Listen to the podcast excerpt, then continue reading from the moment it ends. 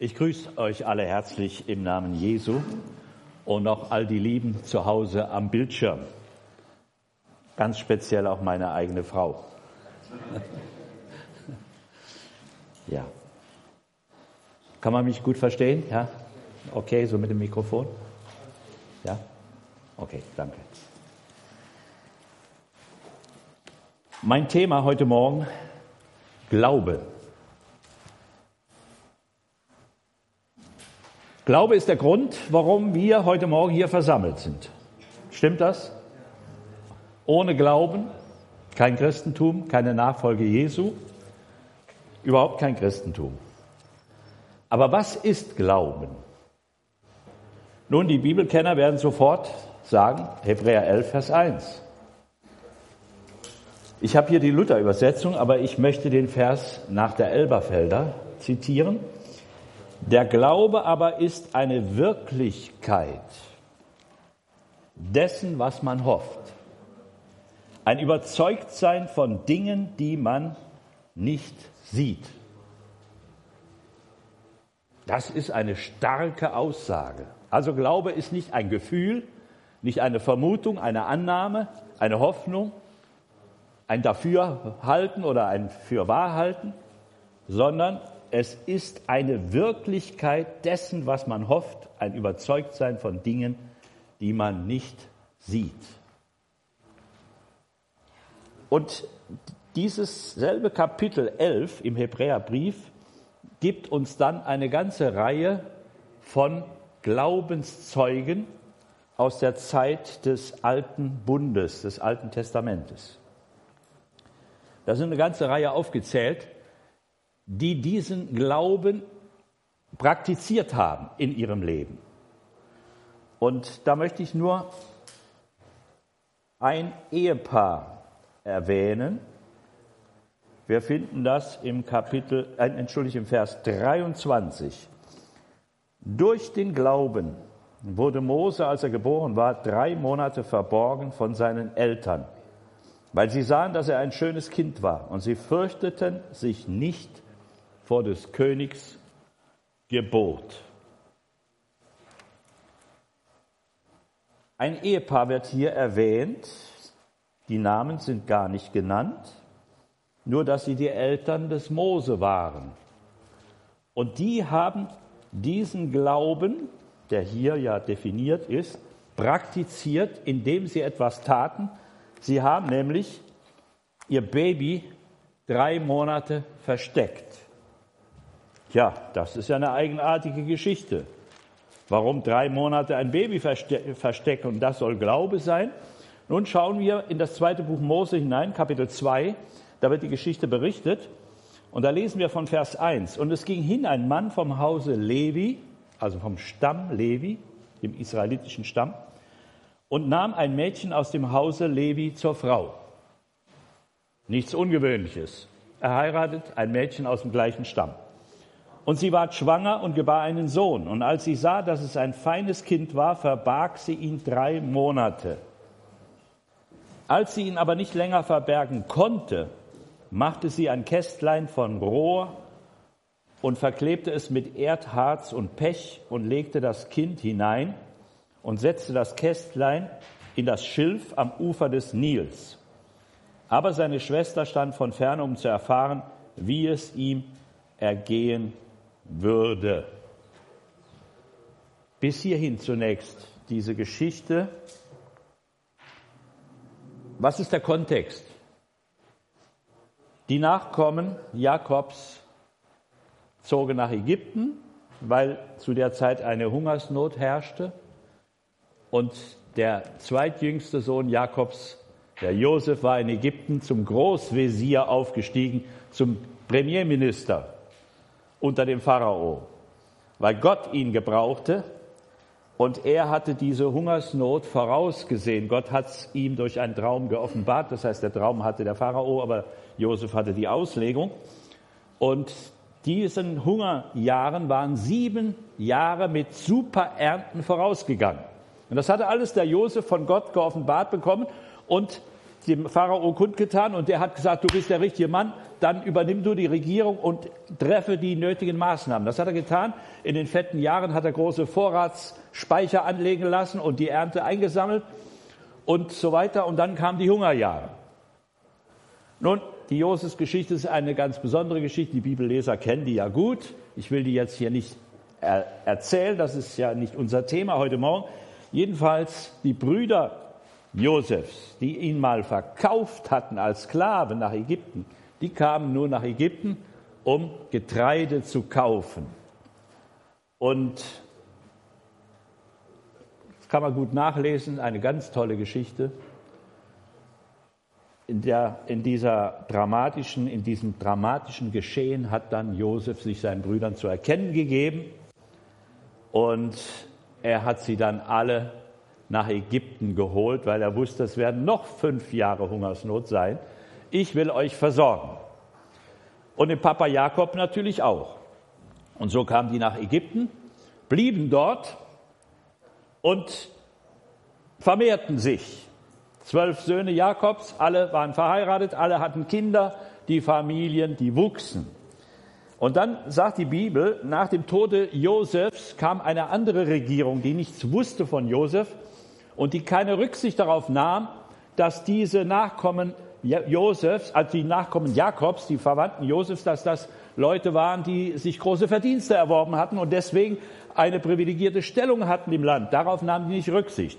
Könnte man sich sagen, wie kann das möglich sein, wenn der Pharao stirbt, sein Sohn kommt an die Macht, wieso weiß der nichts von Josef? Unlogisch. War ja auch nicht so. Die ägyptische Geschichte ist sehr gut erforscht und man weiß, dass zu der Zeit eine ganz neue Herrscherdynastie an die Macht kam. Die hatten nichts zu tun mit diesen Hyksos-Familien, die zur Zeit Josefs geherrscht hatten, sondern das waren andere, die ganz aus dem Süden Ägyptens kamen. Und ein ganz neues Herrschergeschlecht, die übernahm die Macht und die hat nichts damit zu tun, was der frühere Pharao mit Josef da zu tun hat. Da wird die Sache verständlich. Und es ergibt sich ein ganz klar logisches Bild. Und diese Regierung, die neue Regierung, die sahen die Israeliten als Bedrohung an, weil die vermehrten sich so sehr. Und die sahen die als Fremdkörper in ihrem Land an. Das sind Ausländer in unserem Land und die werden immer mehr und immer stärker und immer größer. Das könnte zur politischen Gefahr werden. Und dann greifen sie zu drastischen Maßnahmen, um diesen Bevölkerungs, äh, dieses Bevölkerungswachstum einzudämmen. Das lesen wir im Kapitel 1. Sie haben verschiedene Maßnahmen ergriffen, die haben aber nicht gewirkt. Und dann griffen sie zu einer ganz schlimmen Maßnahme. Sie haben dann verlangt, wenn in israelitischen Familien ein Junge geboren wird, dann muss er in den Nil geworfen werden. Kindesmord. Und das wurde verlangt, dass die Eltern das selber machen. Grausig. Ein Mädchen durfte leben. Das war also der Hintergrund. Jetzt verstehen wir, warum dieses Ehepaar ihren Jungen versteckten drei Monate. Sie wollten ihn nicht in den Nil werfen, sie wollten, wollten ihn nicht töten. Sie wollten, dass er lebt. Aber nach drei Monaten haben sie erkannt, wir können ihn nicht länger verstecken. Der Junge wurde kräftiger, die Stimme wurde kräftiger, man hört ihn dann und so weiter. Es gibt auch immer Denunzianten, Menschen, die verraten. Und dann griffen sie zu einer ganz merkwürdigen Methode. Sie haben ein Kästchen gemacht aus Schilfrohr, das gut abgedichtet, das Kind da hineingelegt und dann in das Schilf am Ufer des Nils gesetzt.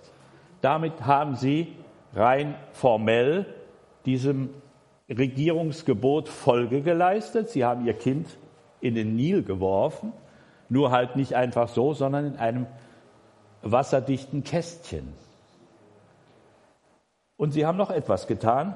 Vers 4 sagt, aber seine Schwester stand von ferne, um zu erfahren, wie es ihm ergehen würde. Also die haben erwartet, dass jetzt irgendwas geschieht und ihre Tochter, die sollte das Ganze beobachten was da geschehen würde. Immer noch merkwürdig, die ganze Geschichte. Wie kommt man dazu, sowas zu machen? Nun müssen wir eines sehen. Dieses Ehepaar hatte nicht nur zwei Kinder, wie wir hier aus dem Text erfahren, sondern schon drei. Wir lesen im Kapitel 6, Vers 20. 6, Vers 20. Amram nahm Jochebed, die Schwester seines Vaters, zur Frau. Die gebar ihm Aaron und Mose. Und Amram wurde 137 Jahre alt. Also wissen wir schon ein bisschen mehr über diese Familie. Ganz merkwürdige Familienverhältnisse. Der Neffe heiratet seine Tante. Die muss nicht älter gewesen sein als er, die kann sogar jünger gewesen sein. Ist alles möglich. Solche Konstellationen, Familienkonstellationen habe ich auch in Brasilien erlebt. Und wir lesen noch etwas im Kapitel 7, Vers 7. Da heißt es, Mose war 80 Jahre und Aaron 83 Jahre alt, als sie mit dem Pharao redeten. Das war viel später. Aber hier sehen wir, der Aaron war drei Jahre älter als sein Bruder. So, jetzt haben wir die Familie zusammen. Amram der Vater, Jochebed die Mutter. Das älteste Kind ist die Miriam, die Tochter. Wir wissen nicht, wie alt die war. Auf jeden Fall muss sie mindestens sieben, acht Jahre älter gewesen sein als Mose, denn die wurde ja dahin geschickt, um aufzupassen. Und sie hat dann sogar mit der äh, Königstochter gesprochen. Also schon ein verständiges Kind. Das zweite Kind hieß Aaron und dann wurde der Mose geboren. Und da, äh, das, um das nochmal abzurunden, dieses Bild lesen wir mal in 4. Äh, Mose 26. 4. Mose 26. Und da ist es der Vers 59. Da heißt es, und Amrams Frau hieß Jochebed, eine Tochter Levis die ihm geboren wurde in Ägypten. Also da sehen wir, diese Jochebed war ein später Nachkömmling. Das erklärt auch, ja, wieso dann der Amram sie geheiratet hat. Das war nicht eine Tante, die 20 Jahre älter war als er, sondern ja, die war so in seinem Alter. Und sie gebar dem Amram Aaron und Mose und ihre Schwester Miriam. Interessant ist hier die Namensgebung. Wenn wir ins Alte Testament hineinschauen, dann fällt uns auf, das fängt im ersten Buch Mose an, dass die Namensgebung bei den Israeliten, überhaupt bei den Menschen damals, äh, von der Bedeutung her geschah, von der Namensbedeutung. Die haben nicht einfach einen Modenamen gewählt, weil er schön klingt, sondern sie haben selbst Namen kreiert und haben immer die Bedeutung im Blick gehabt und haben damit etwas ausgedrückt. Manchmal oder sehr oft vielleicht einen Wunsch, dass das in dem Leben des Kindes äh, Wirklichkeit werden sollte.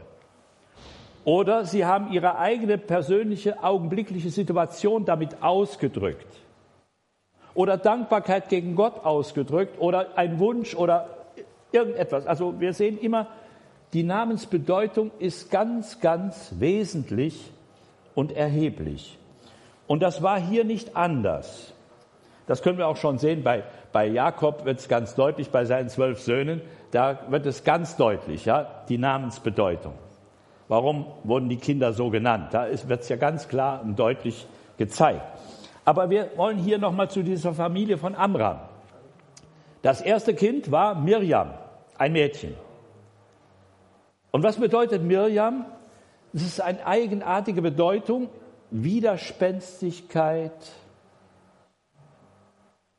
Schwierigkeiten, das ist in diesem Wort ausgedrückt. Und das kann man gut nachvollziehen. In der Zeit die Ehe, die sicher nicht ganz unproblematisch war, auch für die damalige Zeit, doch auch noch ungewöhnlich, Neffe mit der Tante.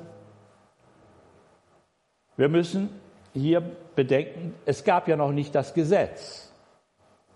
Das kam ja erst durch Mose. 80 Jahre später. Es gab noch nicht dieses Gesetz, aber es gab doch schon Gesetze unter den Menschen. Und später in dem mosaischen Gesetz werden ja diese äh, Ehemöglichkeiten genau begrenzt. Aber das war bis dahin noch nicht der Fall. Also, Neffe mit der Tante verheiratet, nicht ganz, nicht ganz äh, der Norm entsprechend. Und dass es da Probleme gab, kann man sich vorstellen, vielleicht innerhalb der Verwandtschaft. Das sehen wir in der Namensgebung. Ne? Widerspenstigkeit, Widerwärtigkeit, Probleme, Schwierigkeiten, die haben sie durchlebt und nennen das Kind Mirjam. Aber dann muss etwas geschehen sein in ihrem Leben. Der Sohn, der dann geboren wird, den nennen sie Aaron. Und das ist ein ganz eigenartiger Name. Wir finden ihn sonst gar nicht in der Bibel. Den haben sie kreiert. Und das bedeutet Erleuchtung. Das ist merkwürdig. Für uns Deutsche mutet das sehr seltsam an. Wie kann man einem Kind solchen Namen geben? In anderen Ländern ist das gar nicht so ungewöhnlich. Wenn ich so denke, Brasilien, ich kannte einen Angestellten bei der Bank, der hieß Conceição mit Vornamen. Das heißt Empfängnis. Eigenartig, ne? Und ich könnte noch andere Beispiele nennen. Also es gibt nichts, was zu ungewöhnlich wäre, dass es das nicht gäbe. Ne? Existiert alles. Und hier, Sie nennen Ihren Sohn Erleuchtung. Ja, warum macht man denn sowas? Sie müssen die Erleuchtung persönlich erlebt haben. Es gab eine Erleuchtung in Ihrem Leben. Ja, in welcher Form, welcher Art? Ich kann es nur so aus dem ganzen Zusammenhang verstehen. Der Glaube kam in Ihr Leben hinein. Nicht Glaube an das Gesetz, gab ja noch gar kein Gesetz, sondern der Glaube an den Gott Abrahams, Isaaks und Jakobs, ihrer Vorfahren. Dieser Glaube an einen lebendigen, unsichtbaren Gott, der kam in ihr Leben. Wie das geschah, wissen wir nicht, ist nicht berichtet. Aber sie haben eine Erleuchtung erlebt. Und sie nennen ihren Sohn Erleuchtung, Aaron. Halleluja. Und jetzt, auf dieser Grundlage können wir verstehen, dass sie dann so handelten, als das dritte Kind geboren wird, wie wir hier berichtet sehen in diesem Text. Denn mittlerweile war diese, äh, dieser Erlass der Regierung gekommen, dass die israelitischen Knaben nicht am Leben bleiben dürfen, um das Bevölkerungswachstum zu stoppen. Sie wollen aber nicht ihr Kind töten. Und hier tritt der Glaube in Aktion. Sie handeln, wie eben schon gelesen. Und nun machen sie diese ungewöhnliche, eigenartige Sache, dass sie ihr Kind in ein Körbchen legen und das in den Nil und warten ab, was passiert. Ja, einfach nur so, Fatalismus, naja, nein, die werden etwas mit aller Sicherheit getan haben, die ganze Zeit. Was nämlich? Gebetet. Gebetet zu dem unsichtbaren Gott, zu dem Gott Abrahams. Sie werden gebetet haben, oh Gott, bewahre unser Kind, rette unser Kind. Wir, wir wissen nicht wie, aber du hast Mittel und Wege. Du kannst das machen, dass das Kind gerettet wird. Du kannst machen, dass irgendjemand das Kind findet, der das Kind großzieht und bewahrt oder beschützt oder jedenfalls nicht tötet. Und genau das tritt ein. Sie haben ja nicht umsonst ihr großes Mädel da schon hingeschickt, die sieben, acht oder neunjährige Mirjam. Pass auf, was da geschieht. Und die sieht, was berichtet hier die Bibel? Die Tochter des Pharao ging hinab, wollte baden im Nil und ihre Gespielinnen gingen am Ufer hin und her. Und als sie das Kästlein im Schilf sah, sandte sie ihre Magd hin, ließ es holen. Und als sie es auftat, sah sie das Kind und siehe, das Knäblein weinte. Da jammerte es sie und sie sprach, es ist eins von den hebräischen Kindlein. Woran hat sie das erkannt? Eine Beschneidung. Da sprach seine Schwester zu der Tochter des Pharao. Jetzt kommt die Mirjam in Aktion. Soll ich hingehen und eine der hebräischen Frauen rufen, die das stillt, dass sie dir, dass sie dir das Kind stille? Die Tochter des Pharao sprach zu ihr, geh hin. Das Mädchen ging hin und rief die Mutter des Kindes, ihre eigene. Da sprach die Tochter des Pharao zu ihr, nimm das Kindlein mit und stille es mir. Ich will es dir lohnen. Die Frau nahm das Kind und stillte es. Gebetserhörung. Wunderbare Gebetserhörung. Gewaltig. Dass die Familie, die dem Kind nach dem Leben trachtet, rettet es jetzt und sorgt dafür, dass es am Leben bleibt und großgezogen wird. Und die eigene Mutter darf das Kind wieder zurückhaben, darf es stillen, wird dafür noch bezahlt. Sowas kann nur Gott machen. Und als das Kind groß war, brachte sie es der Tochter des Pharao und es ward ihr Sohn. Sie hat ihn adoptiert und sie nannte ihn Mose. Denn sie sprach, ich habe ihn aus dem Wasser gezogen. Wie, der, wie sein hebräischer Name lautet, wissen wir leider nicht. Das würde mich interessieren. Wie sie den genannt haben, nachdem der Aaron geboren war und sie jetzt die Erleuchtung hatten und glaubten und jetzt wieder ein Sohn, wie haben sie den genannt? Das werden wir erst im Himmel erfahren. Aber ich möchte es unbedingt wissen. Aber die, die ägyptische Prinzessin nennt ihn Mose, ein ägyptischer Name, Mose oder Moses, der aus dem Wasser gezogen. Eine erstaunliche Geschichte.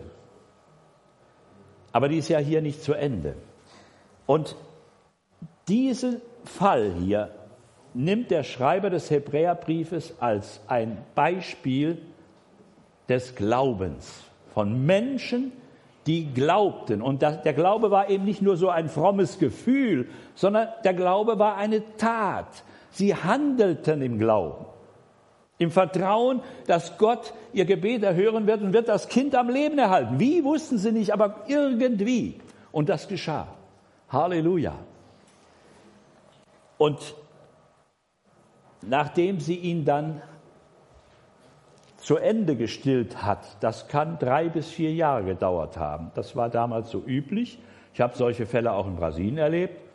Auch nichts Ungewöhnliches, dass ein Dreijähriger, dass er immer noch an der Mutterbrust hängt, ja, sogar ein Vierjähriger, ist eigentlich die beste Nahrung für so ein Kleinkind. Und dann kam der schwere Tag für sie. Sie mussten jetzt das Kind abgeben. Der Pharaos Tochter anvertrauen in dieses Haus der Gottlosigkeit, des Götzendienstes, wo man Zauberei trieb und alle möglichen Sachen. Dorthin mussten sie jetzt ihr Kind geben. Das war der zweite große Glaubensschritt in ihrem Leben. Sie durften jetzt nicht aufhören zu glauben, sondern sie mussten weiter glauben für ihr Kind und weiter beten. Und vertrauen, dass der Gott Abrahams auch das Kind dort in dem Haus der Gottlosen und der des Götzendienstes bewahren kann.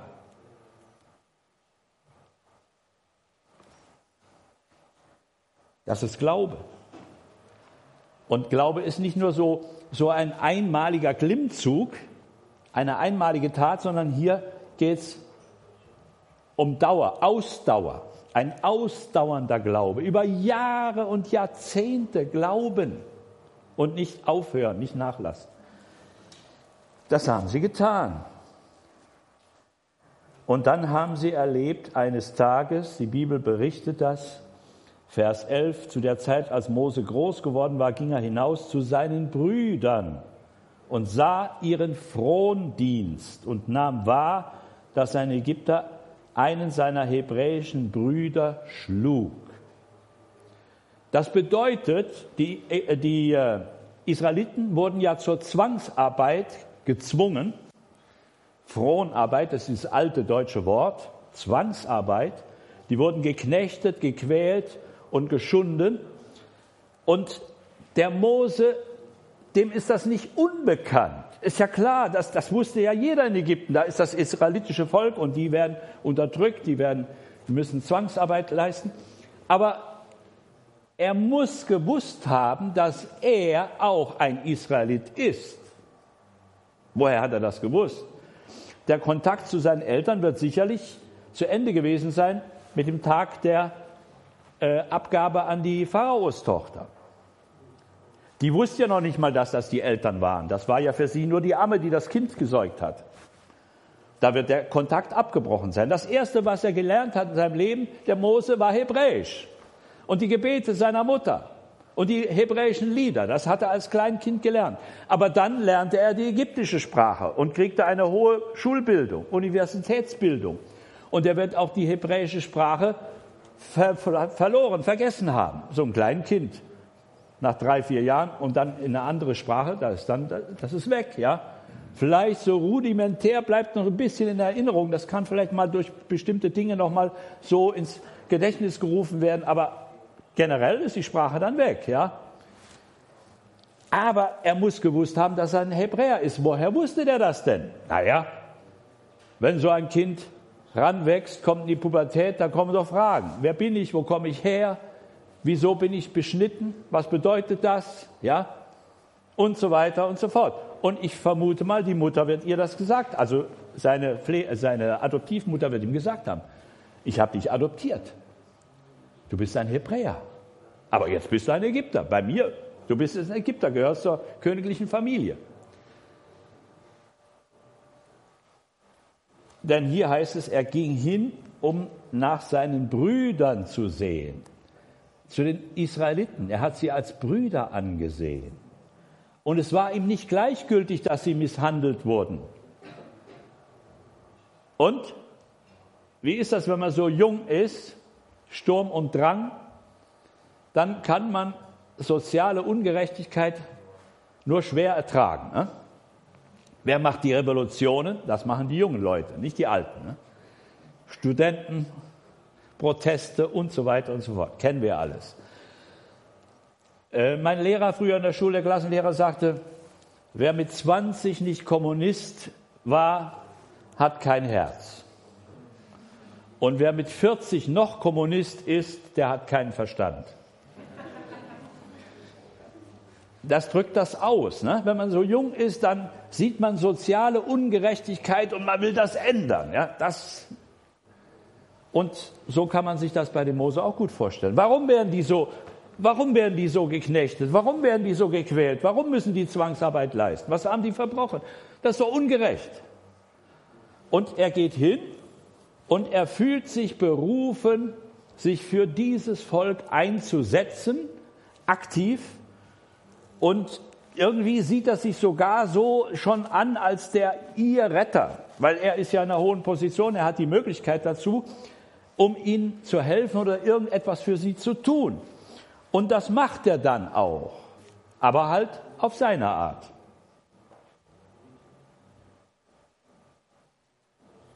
Und die Sache geht dann gründlich schief.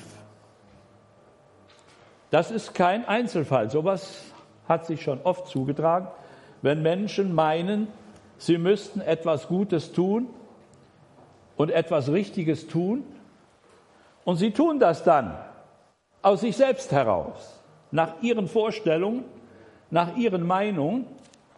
Und das geht dann oftmals schief.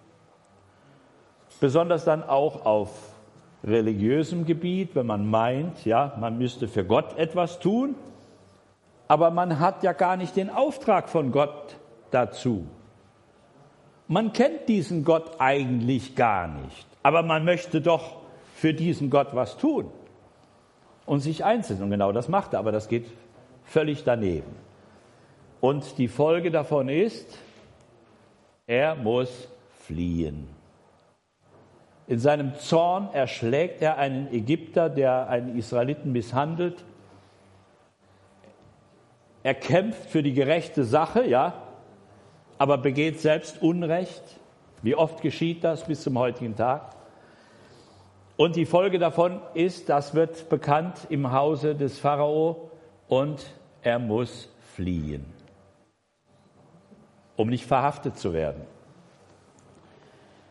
Seine Eltern, der Amram und die Jochebed, sein Bruder, der Aaron und seine Schwester, die Mirjam, die haben das irgendwie mitbekommen.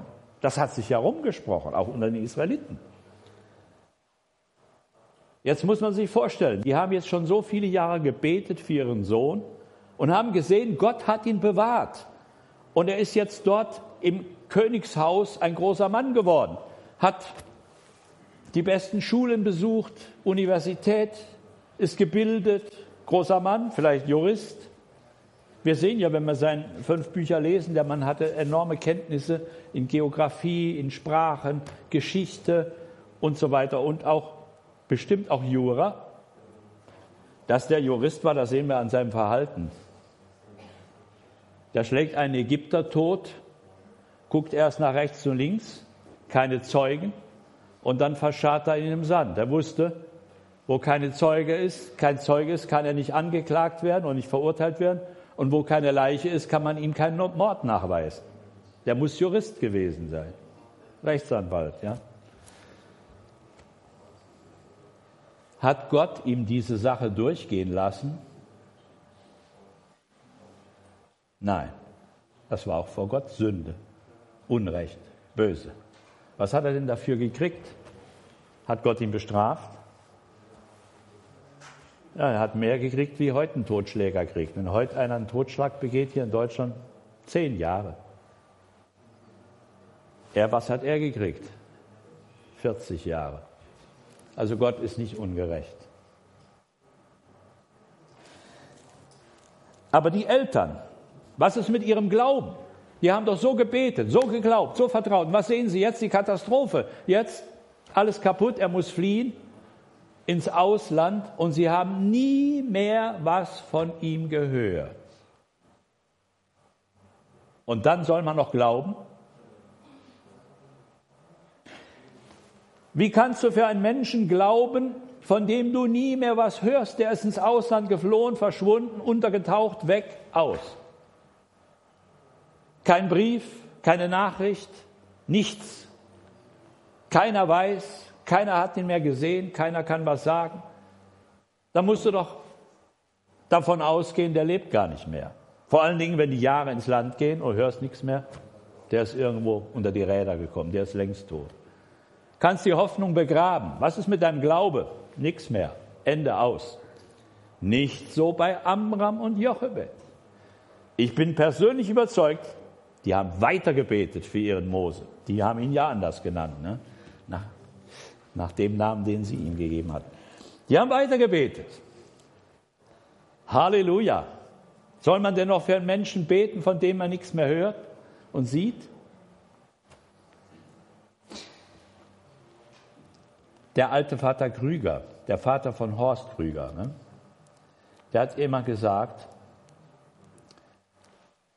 wenn Gott ihn erinnert an Menschen, von denen er nicht weiß, ob sie überhaupt noch leben und wenn ja, wo sie leben, wenn Gott er ihn an sie erinnert und ihn drängt, für sie zu beten, dann ist das für ihn der Beweis, dass dieser Mensch noch lebt.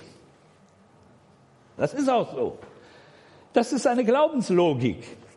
Und da, da, damit lag er genau richtig. Und das hat er ja oft dann auch erlebt. Er hat jahrelang für Menschen, die verschollen waren, gebetet. Und eines Tages kriegt er eine Spur und hat sie gesucht und gefunden. Und das waren meistens Leute, die vom Herrn, die mal gläubig waren und dann durch die Ereignisse, Krieg und so weiter, Flucht, äh, abgekommen waren vom Weg, vom Glauben. Und er hat sie dann zurückgeführt zum Herrn. Halleluja.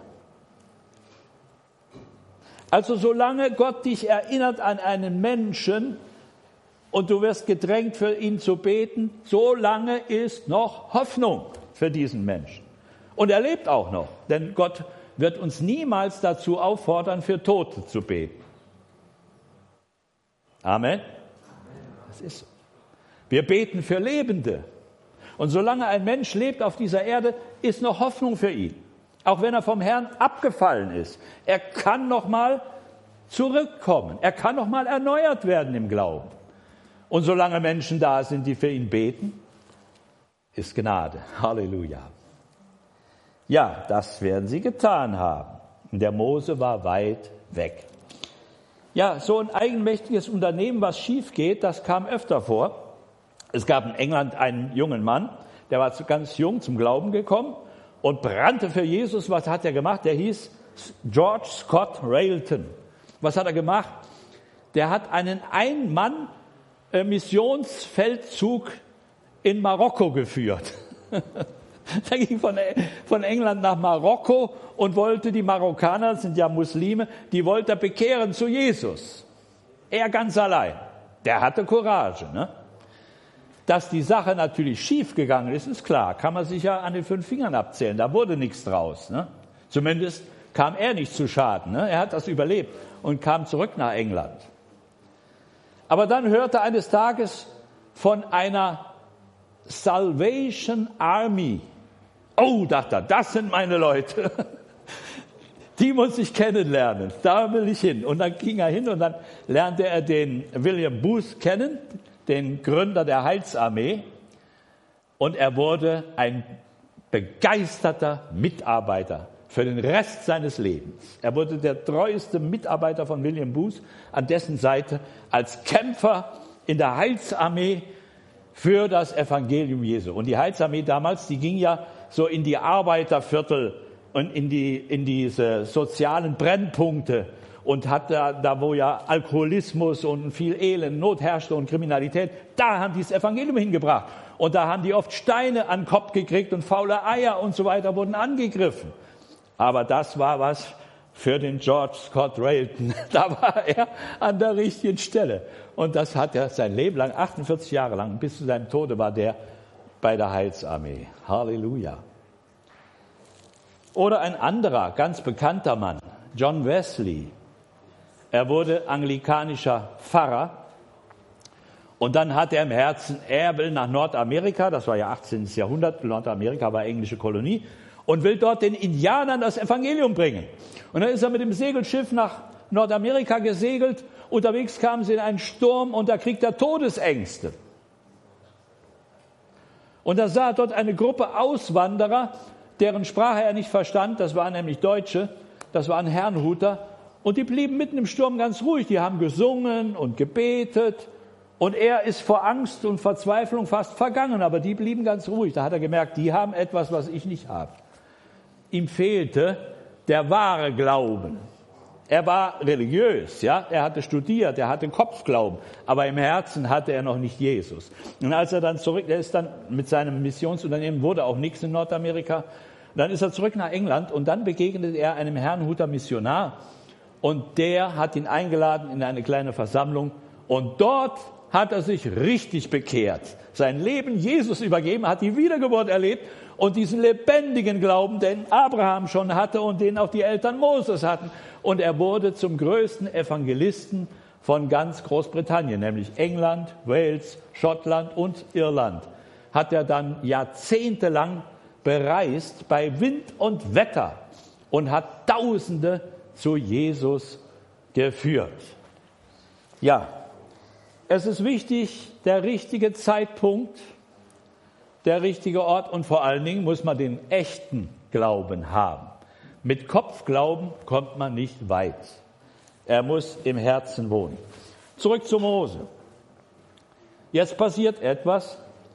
Dieser Flüchtling, der landet in Midian, da irgendwo auf der Sinai-Halbinsel, bei den Midianitern kommt er unter, bei einem Priester dieses Volkes, der hieß Jethro und der hieß aber auch Reguel. Das eine ist wohl der Titel, Reguel, das heißt so viel wie Hirte Gottes. Und der Name war wohl Jethro. Und der hatte mehrere Töchter, die hatten auch Viehherden. Dort kam er unter, die nahmen ihn auf, er konnte dort arbeiten, durfte die Schafe hüten und hat dann auch eine Tochter dieses Jethro geheiratet. Und seine Rettungsmission für Israel, die er so im Herzen hatte, die war wohl jetzt zu Ende. Ne? Er musste ja, um sein Leben zu bewahren, dort im Exil bleiben. Er konnte nicht zurück nach Ägypten, dann hätten sie ihn ja. Und ja, er hat vorher viele Jahre lang studiert und gelernt oder ja, gelernt etwas zu sein und jetzt musste er lernen, nichts zu sein. Bei den Schafen, bei einfachen Menschen. Und dort hat er vor allen Dingen etwas ganz, ganz Wesentliches gelernt, was ihm dann in seiner späteren Tätigkeit zum großen Nutzen wurde. Was hat er dort gelernt bei den Schafen? Was meint ihr? Was hat er dort gelernt? Geduld. Die hatte er vorher nicht. Er war ein Heißsporn, ne? ein impulsiver, der zornig werden konnte und alles zerschlagen. Da war ein bisschen Erbgut drin von Levi, seinem Großvater ne? oder Urgroßvater. Der war auch so. Ne? Aber da musste er lernen, Geduld zu haben. Und später lesen wir von ihm, als er mit dem Volk Israel durch die Wüste zog, er war der geduldigste und der demütigste Mensch. Wie ist das möglich? Ja, das kann Gott alles. Gott kann Menschen verändern und verwandeln. Halleluja. Die Gebete Amrams und Jochebed, die gingen weiter. Wir haben ja gelesen, der Amram wurde ja, der wurde ja 137 Jahre alt. Also der hat noch lange gelebt und sie haben gebetet für den Mose, ohne zu wissen, wo er ist und ob er noch lebt. Und dann geschah etwas mit diesem Mose, der hatte ja geheiratet. Und wir lesen im 2. Mose 18, der hatte, seine Frau hieß Zippora und er hatte zwei Söhne. Der erste, den nannte er Gershom. Das heißt Vertreibung, Verbannung. Auch hier wieder typisch, seine Lebenssituation legt er in den Namen des Sohnes. Und er sagt, ich bin ein Gast oder Fremdling geworden in fremdem Lande. Das war seine Lebenssituation. Ich bin ein Fremdling im fremden Land. Und deswegen nannte er seinen Sohn Gershom.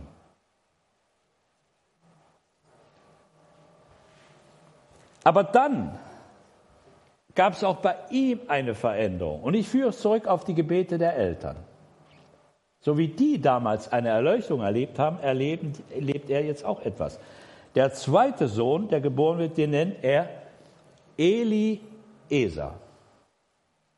Das heißt, mein Gott ist Hilfe.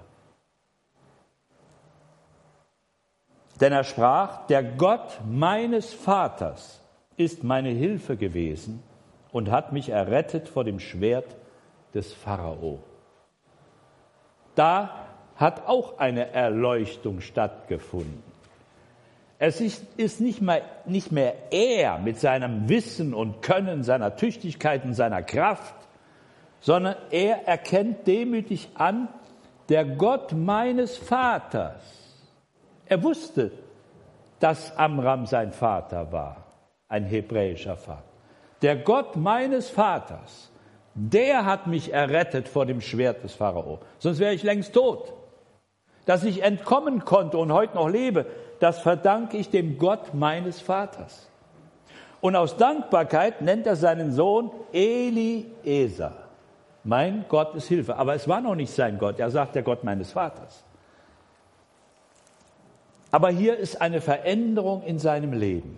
Geschwister, wenn ein Mensch, der Gott nicht kennt, wenn der schon anfängt, dankbar zu werden und vor allen Dingen dann anfängt, dankbar gegen Gott und erkennt das Gute in seinem Leben, die, die Bewahrung, die er erlebt hat, die hat er Gott zu verdanken, dann ist er schon auf einem guten Weg. Solch einem Menschen kann Gott dann begegnen der ist schon auf der Suche. Der hat schon die richtige Richtung eingeschlagen. Und so war es auch bei Mose.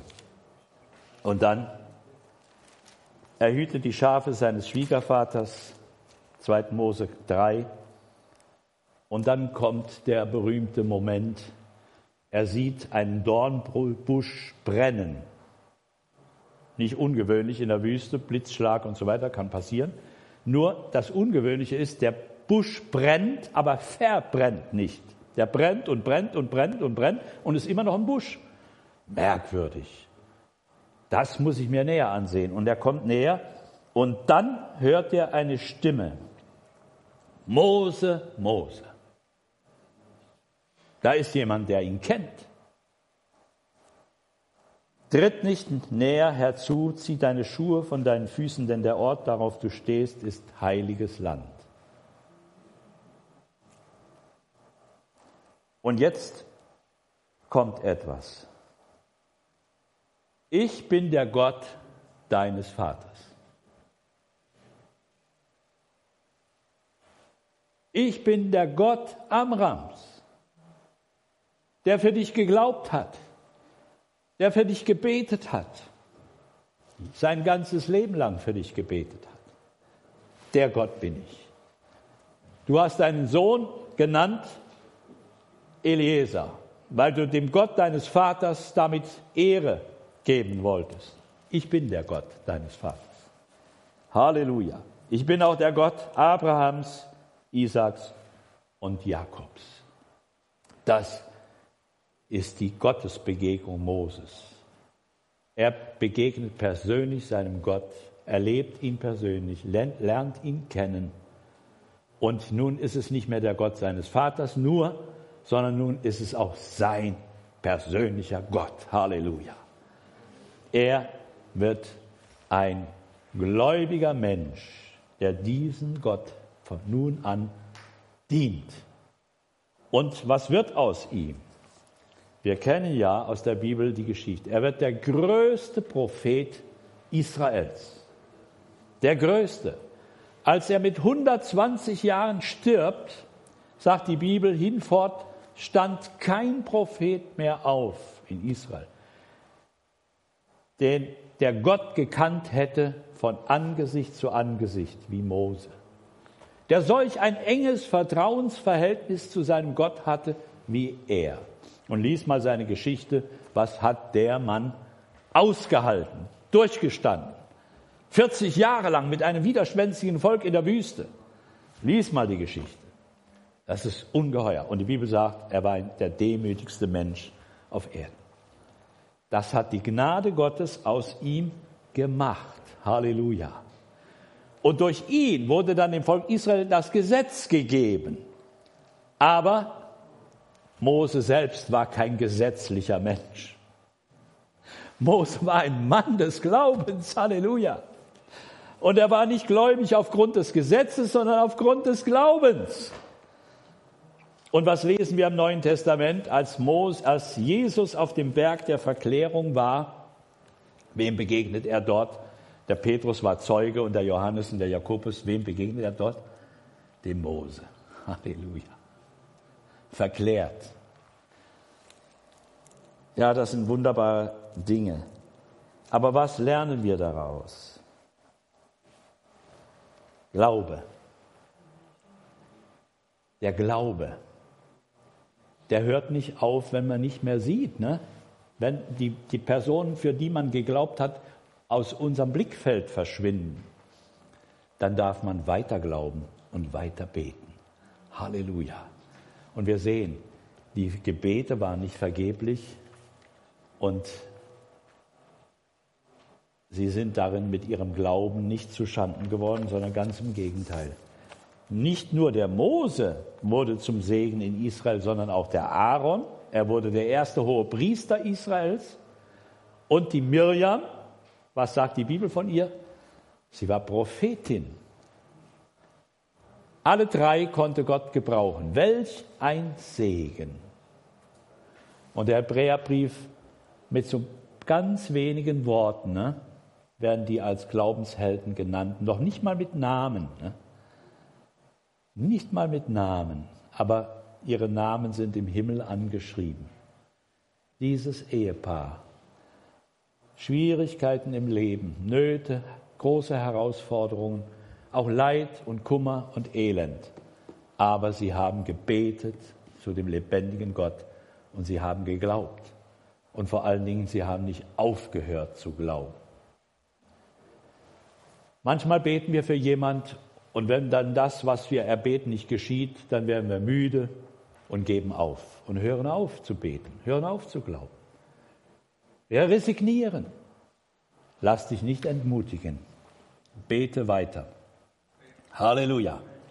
Es gibt ein altes Lied im Pfingstjubel, das heißt, bete weiter. Bete weiter. Hör nicht auf.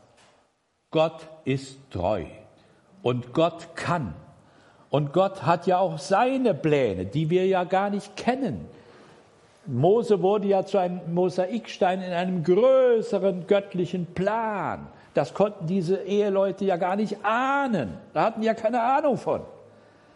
Und doch wurden sie Teil des Ganzen, weil sie geglaubt haben. Gott schreibt seine Geschichte mit Menschen, die glauben. Halleluja. Und er gebraucht solche Menschen, die glauben.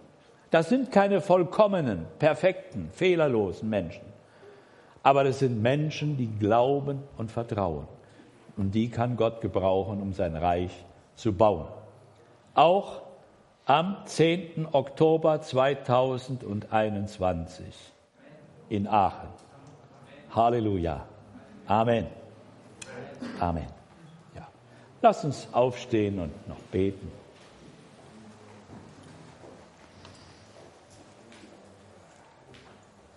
Himmlischer Vater, Dich wollen wir preisen im Namen Jesu, dass wir dein Wort haben, dieses ewig gültige Wort.